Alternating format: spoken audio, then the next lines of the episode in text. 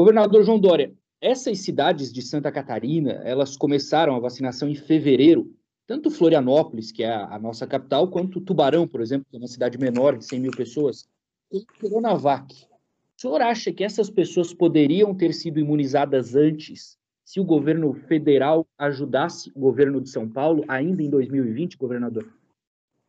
Sem dúvida, Matheus. Primeiro, mais uma vez, muito obrigado pela oportunidade. Uma boa tarde a você e todos os nossos ouvintes do Grupo Catarinense de Rádios. Uh, sem dúvida, nós iniciamos a vacinação no Brasil no dia 17 de janeiro deste ano, de 2021. Poderíamos ter iniciado no início de dezembro, poderíamos ter uh, 50 dias, uh, salvo pelo menos 200 mil pessoas que, infelizmente, hoje já não estão mais com vida, que perderam a vida porque não tinham vacina.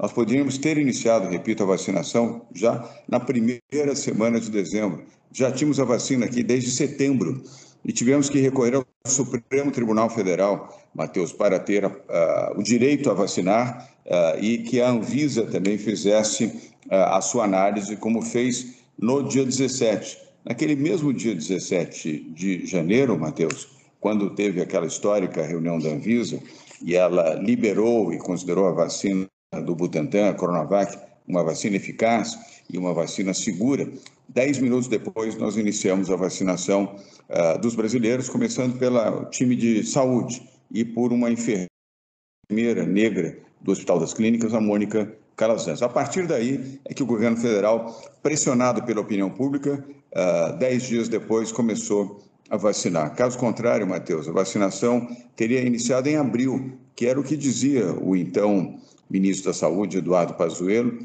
que em abril começaria a vacinar e dizia a todo momento, pressa para quê? Como se o Brasil, naquele momento já com mais de 150 mil mortos, eh, não tivesse pressa em vacinar. Tanto a resposta a essa sua pergunta é sim, poderíamos ter iniciado antes e poderíamos ter salvo muitas pessoas que infelizmente perderam suas vidas.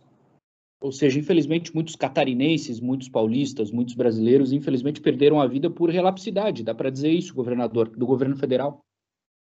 Dá para afirmar isso, Matheus. E a afirmação uh, é da medicina, é da ciência, daqueles que uh, atestam que se nós tivéssemos iniciado a vacinação quando tínhamos a vacina, muitas vidas uh, teriam sido salvas e também os bons exemplos, Matheus.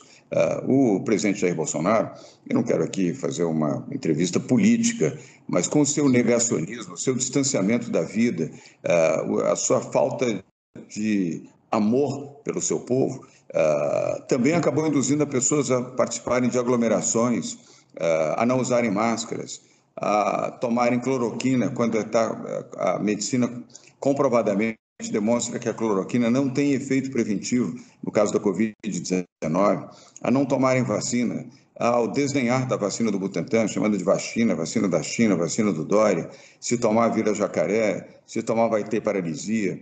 Um absurdo completo em meio a uma pandemia, a falta uh, de amor pelo seu povo e, ao invés de liderar o Brasil para a vida, tem liderado o Brasil para a morte.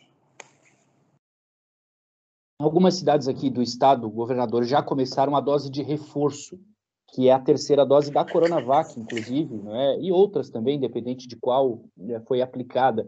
Nós tivemos muitos profissionais de saúde, muitos idosos que, que conseguiram né, redução de sintomas, enfim, muitas vidas salvas por causa da vacina eh, produzida pelo Instituto Butantan em São Paulo. Não havia, né, lá no início, uma expectativa por dose de reforço. Agora tá, ela está acontecendo.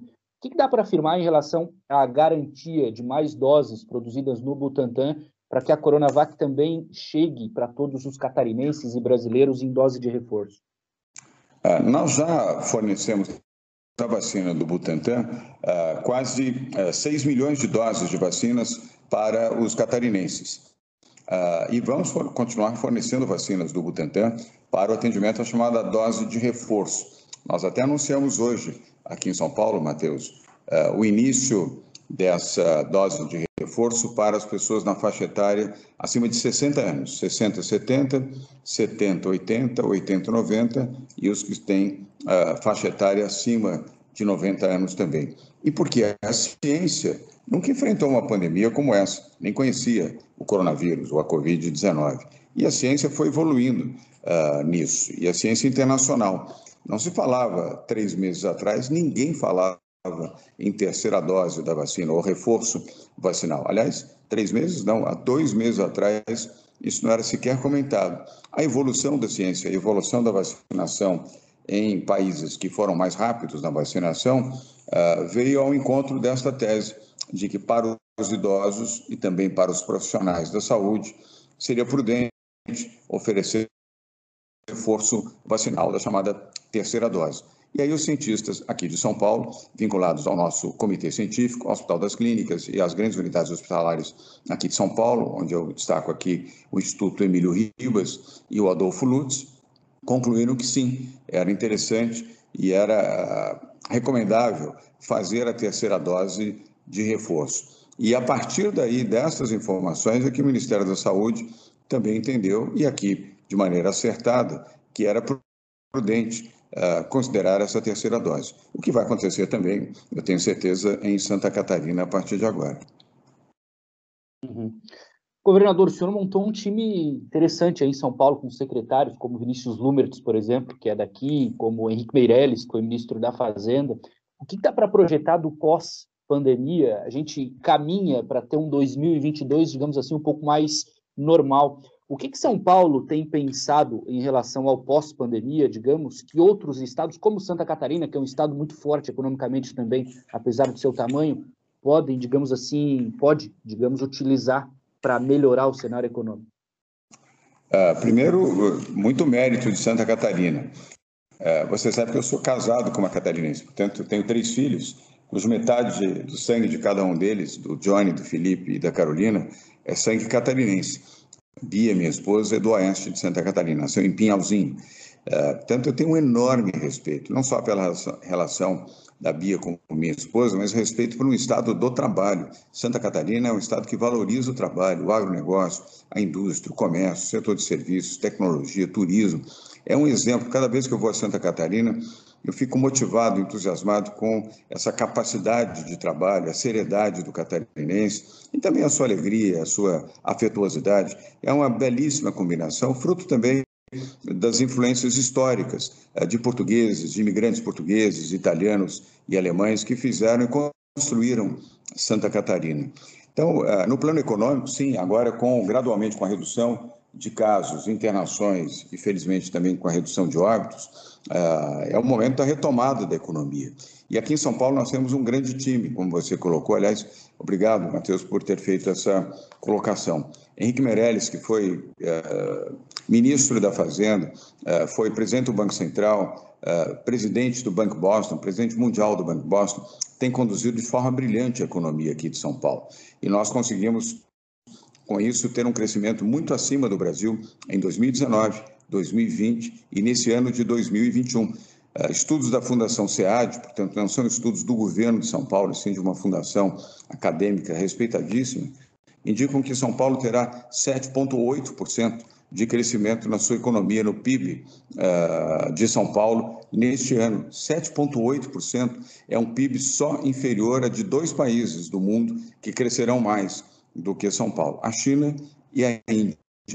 E São Paulo uh, representa um impacto de 36% na economia brasileira. A economia do país deverá crescer 5,2%. E 36% desse 5,2% é a contribuição de São Paulo. Uh, um pouco mais de um terço desse crescimento se deve a São Paulo. E eu tenho absoluta convicção que isso também vai acontecer com Santa Catarina. Uh, São Paulo é o maior mercado de consumo dos produtos do agronegócio, dos produtos industrializados, da tecnologia, e dos setores de serviços catarinenses. Portanto, o crescimento da economia em São Paulo se reflete no crescimento da economia catarinense. E quando cresce a economia, cresce a geração de empregos também. E sem contar a vocação natural ao trabalho, a reação depois de crises. Uh, eu me lembro muito, Matheus, dos momentos difíceis uh, das intempéries climáticas que Blumenau, por exemplo, sofreu e outras regiões de Santa Catarina. A reação da população extraordinária. Ninguém abaixou a cabeça, ninguém foi ficar, uh, além de, evidentemente, chorar e lamentar os mortos e os feridos, mas todos se mobilizaram para reconstruir cidades inteiras e regiões inteiras. Isso é um exemplo do vigor catarinense para agora implementar a recuperação econômica do Estado. Eu tenho muita convicção de que isso ocorrerá, começar pelo agro, mas também no setor industrial e, na sequência, o turismo. Aliás, Matheus, para os que estão nos ouvindo aqui no Grupo Catarinense de Rádios, uh, se preparem porque vocês vão assistir o maior verão da história em Santa Catarina. Eu repito, o maior verão da história em Santa Catarina, com turistas argentinos, com turistas aqui de São Paulo, provavelmente também com turistas do Rio Grande do Sul e de outros estados brasileiros, mas especialmente São Paulo e Argentina, numa retomada uh, voraz uh, do turismo em todo o litoral catarinense e também em cidades serranas, em cidades que têm vocação natural para o turismo. Isso vai alimentar muito a geração de mão de obra temporária ou definitiva, com a irrigação do setor de serviços e da economia criativa. E também, repito, o setor do agronegócio, que já vem as exportações, principalmente, Matheus, vai aumentar ainda mais sua capacidade uh, de venda uh, no mercado doméstico, especialmente aqui em São Paulo.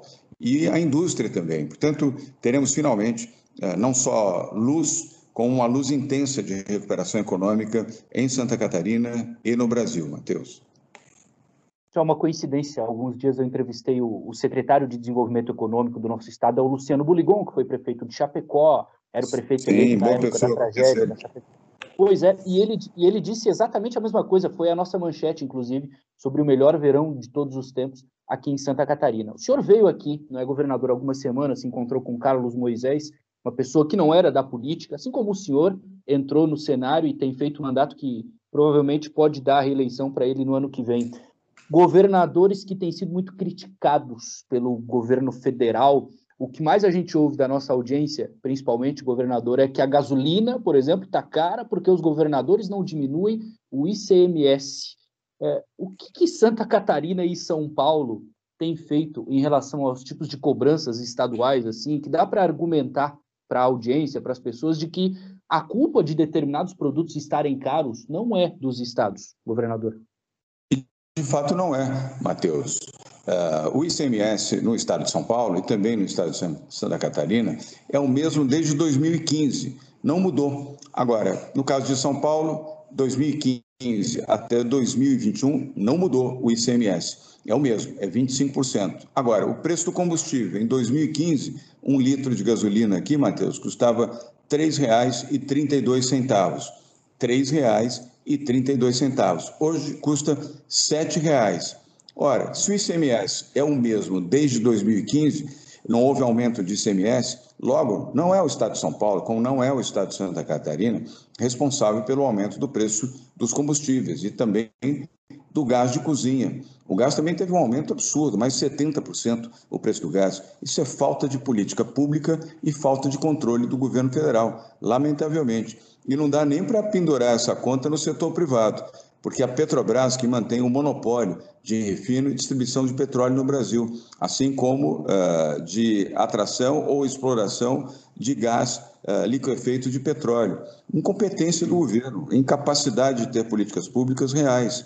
Veja o preço dos alimentos. Uma lata de óleo, uma lata de óleo, Matheus, aumentou 78% uma lata de óleo, aumentou o arroz, aumentou o feijão, aumentou a carne, aumentou a farinha, tudo aumentou. E a luz elétrica agora, e o governo ainda teve a pachorra de aumentar e dizer, não, é só um pouquinho. Como só um pouquinho? E as pessoas que não têm renda, que estão desempregadas, que já estão em dificuldade, vão pagar o preço de uma energia maior, porque o governo esqueceu de prever que poderíamos ter estiagem e não fez um planejamento adequado uh, para, ter fontes de energia sustentáveis uh, e que não dependessem apenas das hidrelétricas, que pudéssemos ter mais acesso à, à energia eólica ou energia solar, falta de competência, falta de planejamento, muito tempo perdido em brigas, em confusões, em busca de resultado de eleição e pouco tempo para gestão e administração. Falar em briga, governador, o senhor teme o dia 7? Porque a gente tem uma manifestação prevista para favoráveis ao governo e o senhor, inclusive, acha que não é o ideal que grupos contra o governo se manifestem no mesmo dia, mas a justiça entendeu diferente. O senhor teme por algum confronto ou até uma, uma ruptura institucional, por exemplo, a partir do dia 7? Matheus, eu tenho que ser sincero, não vou mentir nem para você, nem para os ouvintes uh, das emissoras que estão aqui no Grupo Catarinense de Rádios e para os meus irmãos de Santa Catarina. Temos sim, acho que nós temos riscos de ruptura institucional. Uh, é só ver as ameaças feitas por Bolsonaro, ministros do Bolsonaro, tanques nas ruas, manifestações antidemocráticas e acompanhar e monitorar as redes as redes sociais bolsonaristas estão dizendo: vamos invadir é, o Supremo Tribunal Federal, vamos cercar o Supremo agora no próximo dia 7, vamos invadir o Congresso Nacional, vamos invadir isso e aquilo, e até outros estados também. É, é uma triste realidade. Eu espero que isso não aconteça e que as polícias militares, Santa Catarina, São Paulo e de outros estados, mantenham o controle uh, da ordem. Eu nada tenho contra manifestações, Matheus, elas são parte da democracia, contra ou a favor. O que tenho contra é, é medidas extremas, é, porte de armas, é, medidas de quebra-quebra, de invasões de propriedades públicas e de confrontos entre os que são a favor de Bolsonaro e contra Bolsonaro. O Brasil já está tão conflagrado, um país que escolheu o remédio errado para combater a corrupção do Lula e agora pode correr o risco de uh, escolher ou, prolongar o mandato de um corrupto uh, para vencer um outro corrupto. Não é possível que o Brasil continue dentro dessa conflagração. Eu espero e torço para que possamos ter é, um 7 de setembro uh, celebrando a independência do Brasil, 199 anos da independência do Brasil, e não a dependência do Brasil, e principalmente de falsos líderes como é Jair Bolsonaro e como é Lula também aqui. Eu tenho que ser franco com você, uh, como eu não tenho, primeiro não tenho medo nem de Lula nem de Bolsonaro.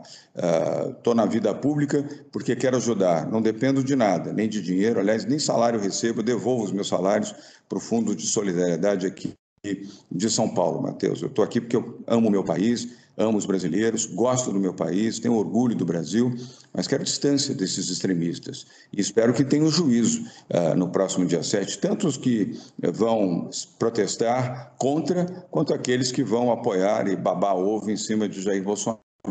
Espero que tenham juízo, façam isso uh, com um pingo de responsabilidade, sem confrontos, sem agressões e sem quebra-quebra. A gente entrevistou aqui alguns nomes recentemente, como o ex-ministro Mandetta, como o ex-ministro Ciro Gomes, próprio Fernando Collor, ex-presidente, alguns deles, como Ciro e Mandetta, disseram que, que sonham sim um dia chegar à presidência da República. João Dória, o senhor se vê, um dia o senhor sonha em ser o presidente da República? Presidente da República não é sonho, nem vontade uh, pessoal, é destino. Uh, então, não, não é uma questão de sonhar ou de desejar, é o destino. Ou o destino faz ser presidente da República ou não faz. O que eu quero é defender o Brasil, Matheus. Uh, e depois de uma eleição, como teremos uma eleição dura em 2022, é pacificar o Brasil para retomar a geração de empregos, retomar, uh, retomar não, iniciar um amplo programa de educação no país, que ela foi arrasada no governo Bolsonaro, dois anos e meio, quatro ministros da educação e um ministro da educação que só se manifesta para falar bobagem neste momento, uh, é ter a educação como um princípio basilar, básico, transformador, para permitir que crianças e jovens tem uma perspectiva melhor de futuro, principalmente de famílias vulneráveis. É gerar milhões de novos empregos com investimentos internacionais, investimentos nacionais, com a desestatização da economia.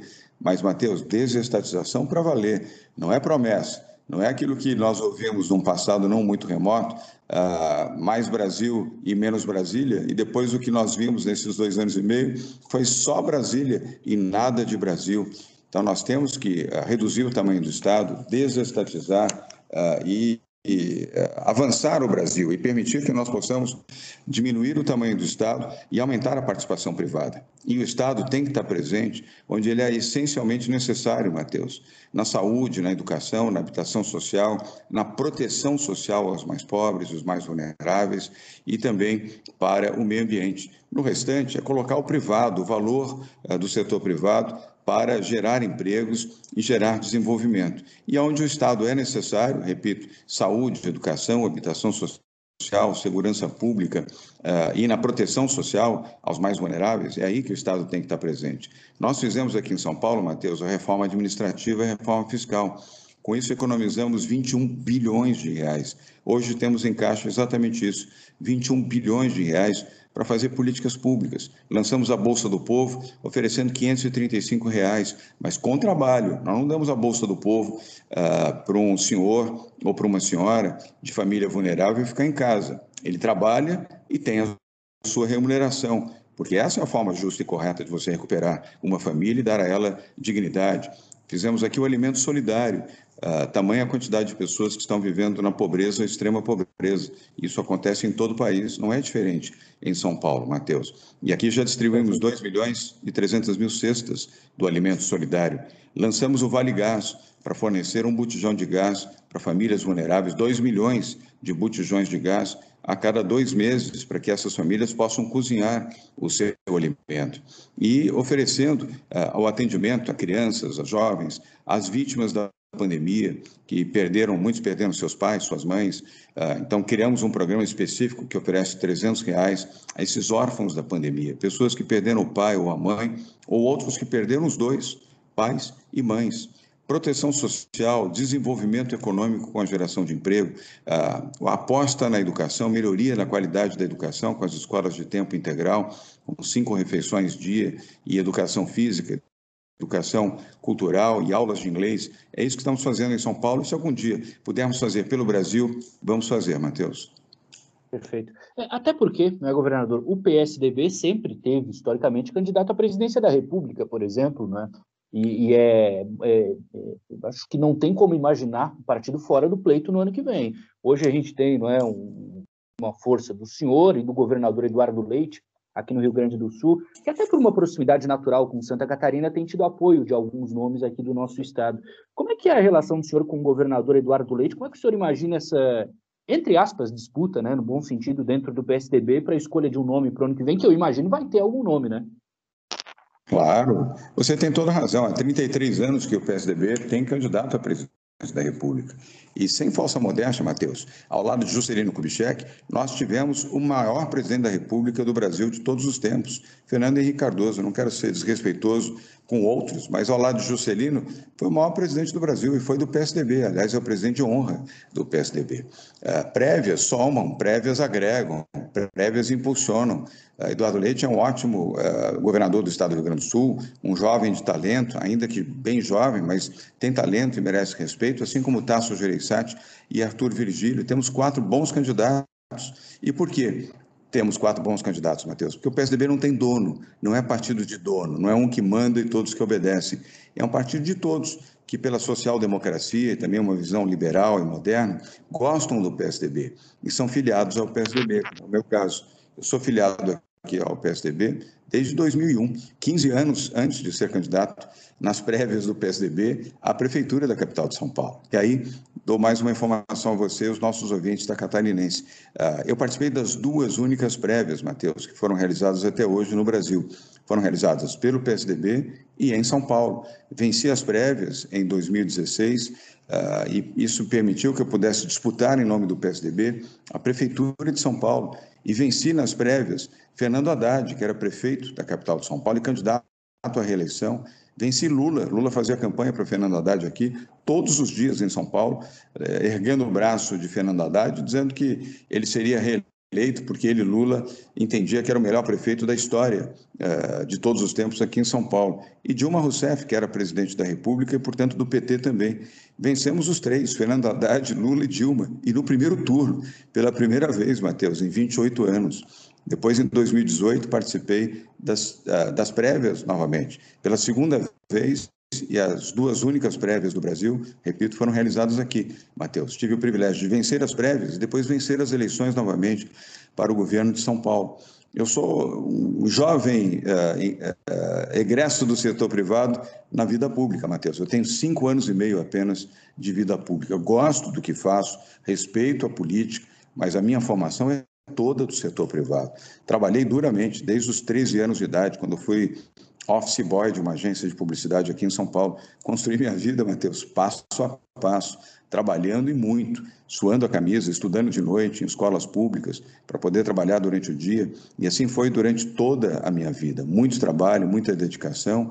Tive o privilégio de enriquecer, formar família, ter três filhos privilégio de casar com uma catarinense. Hoje trabalho de graça, eu devolvo todos os meus salários. No mesmo dia que recebo, que eu sou obrigado a receber, eu devolvo para o Fundo Social para que possam transformar isso em alimentos solidários, em cobertores e roupas para as pessoas que enfrentam os períodos mais frios do inverno aqui em São Paulo e faço isso com muita alegria, com enorme entusiasmo. Eu repito, amo a minha terra, amo o Brasil, amo os brasileiros. E eu tenho certeza que nós temos muitas pessoas com o mesmo sentimento, com o mesmo posicionamento uh, que eu tenho aqui. Portanto, vamos às prévias, sim, mas sem nos machucar, sem nos atacar, Uh, temos ótimos candidatos, repito, que disputam as prévias e que merecem respeito, mas teremos que escolher. E a escolha é feita para, no dia 21 de novembro, e a partir daí, somar com outros partidos e outras forças políticas, Mateus, que possam percorrer essa grande avenida do centro, que não é nem Lula, nem Bolsonaro, nem horror, nem terror. É a avenida do bom gestor, de quem quer fazer uma boa administração e não quer ser eleito para ficar pensando na próxima eleição. Eu sou contra a reeleição, Matheus. A reeleição é ruim para o Brasil. É democrático, porque está na Constituição, mas é ruim. Candidato que é eleito mal assume a sua posição, já fica pensando na reeleição. Eu sou contra a reeleição.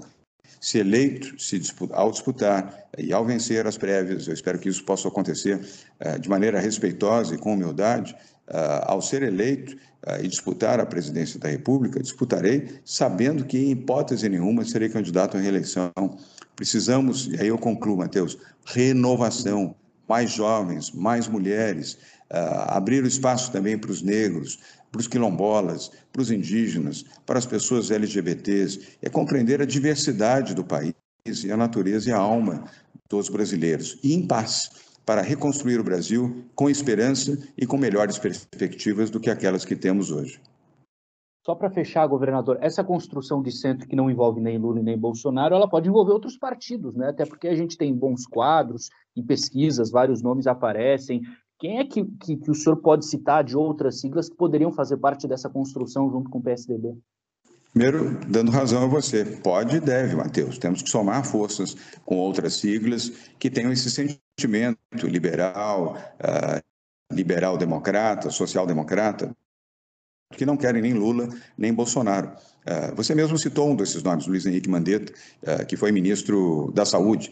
eu citaria Simone Tebet também, que é senadora da República, fazendo um excepcional trabalho hoje ah, na CPI da Covid-19, e líderes de partidos como o MDB, como Baleia Rossi, como o ex-presidente Michel Temer, ah, que certamente vão trafegar, vão escolher essa avenida de centro para ajudar o Brasil a reencontrar a felicidade, a esperança, o emprego, a saúde e principalmente incentivar e investir na educação. Ah, serão milhões de brasileiros que estarão ah, participando, marchando nesta avenida do Centro Democrático ou do Polo Democrático, que pode mudar a história do Brasil, Matheus. E espero que muitos que estão nos ouvindo aqui em Santa Catarina uh, possam ter também esse mesmo sentimento. Uh, não é o caminho mais fácil, o caminho do centro, o caminho da conciliação, o caminho do diálogo, o caminho da compreensão e da paciência, mas é o único caminho que pode ajudar a transformar o Brasil de fato e temos paz e harmonia. Nós não podemos acordar todo dia com conflito, uh, com beligerância, uh, com investigações, com corrupção. É filho corrupto, é esposa corrupto, ex-esposa corrupto, é assalto a dinheiro público, uh, é repto, é tanque nas ruas, é ameaça de arma. É o outro que fala que prefere uma arma do que um saco de feijão. não dá. O Brasil não aguenta, não suporta mais isso. Vamos pensar em crescimento, vamos pensar nos mais pobres, vamos pensar na geração de empregos, vamos melhorar a qualidade de educação no Brasil, melhorar a infraestrutura das cidades, do campo, uh, trazer paz, harmonia e esperança aos brasileiros. É nisso que eu aposto, Matheus. Governador João Dória, muito obrigado, uma honra ouvi-lo aqui no Grupo Catarinense de Rádios. Muito bom trabalho para o senhor em São Paulo. Matheus, muito obrigado a você, aos nossos ouvintes. Obrigado também à sua equipe técnica da Catarinense de Rádios. Uh, breve estarei novamente aí em Santa Catarina, uh, terra da minha esposa, terra dos meus filhos, terra que eu respeito muito. Muito obrigado, um bom dia a todos, fiquem protegidos, fiquem com Deus.